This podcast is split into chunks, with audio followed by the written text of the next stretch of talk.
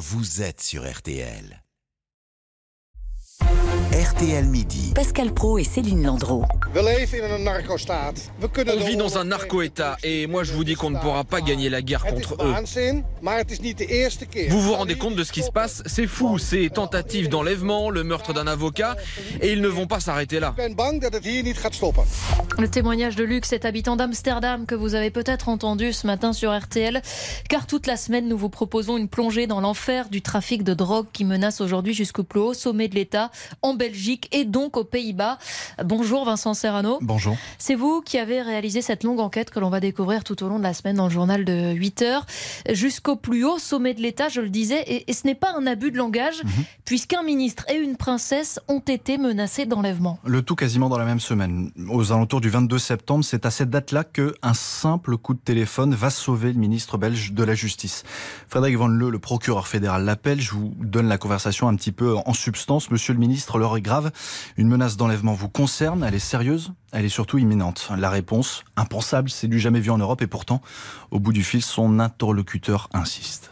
Ah bah, il a écouté, euh, il sait aussi que je ne le téléphone pas pour n'importe quoi. Très surpris, mais on a quand même eu quelques alertes avant, on a eu euh, des informateurs, des contacts internationaux. On a aussi directement mis en place aussi une protection pour lui et pour sa famille. Une façon officielle de dire que pour la première fois dans l'histoire du plat pays, un ministre est emmené en quelques minutes avec femme et enfants dans une safe house, un anglicisme, mais c'est pour dire que il a été emmené dans un lieu tenu secret ultra sécurisé pendant plusieurs jours, aucune apparition publique. Dans le même temps, aux Pays-Bas, c'est la princesse héritière Amalia, 18 ans, qui menacé d'enlèvement plusieurs fois et là aussi, en quelques minutes, il lui a fallu quitter sa colocation étudiante à Amsterdam, retourner au palais où elle vit depuis recluse, très peu de sorties autorisées, uniquement en véhicule blindé. Et qu'est-ce que le trafic de drogue vient faire là-dedans Dans le cadre de la princesse, justement, les autorités et tous les spécialistes que j'ai rencontrés pensent que son enlèvement servirait de monnaie d'échange avec Ridouane Taghi, qui est sans doute en ce moment le plus gros trafiquant en Europe.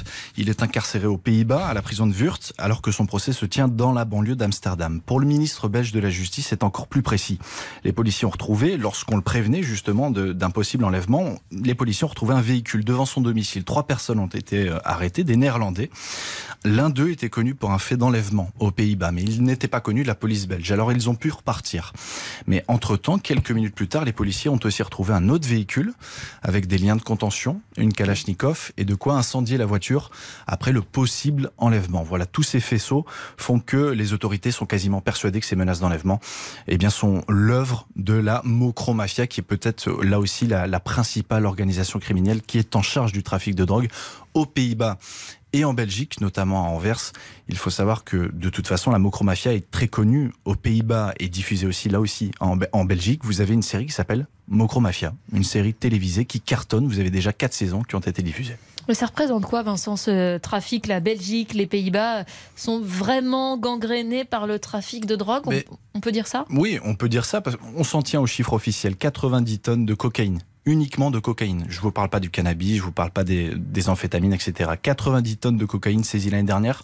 On va clairement dépasser ce chiffre cette année-là. À Anvers, qui est le principal port où transite la drogue pour ensuite partir aux Pays-Bas ou ailleurs en Europe, notamment en Allemagne, à Anvers, le taux de cocaïne recensé dans les eaux usées est le plus important au monde. C'est-à-dire que la cocaïne là-bas est absolument partout. C'est surtout, là encore, quand on parle du trafic, et notamment du trafic de cocaïne, ça représente à peu près 60 mmh. milliards d'euros. C'est l'équivalent du budget belge des retraites. C'est surtout 10 à 20 fois plus que le budget de la police fédérale. Pardonnez-moi, pourquoi on la retrouve dans les eaux usées, la cocaïne? Vous pouvez parfois avoir des policiers qui sont prêts à faire une saisie ou en tout cas une, descente dans un labo potentiel de fabrication ou de coupage de la cocaïne. Et puis là, on est obligé de l'acheter. Vous avez aussi les, les, utilisateurs, les utilisateurs pardon, mais dans les rues, etc.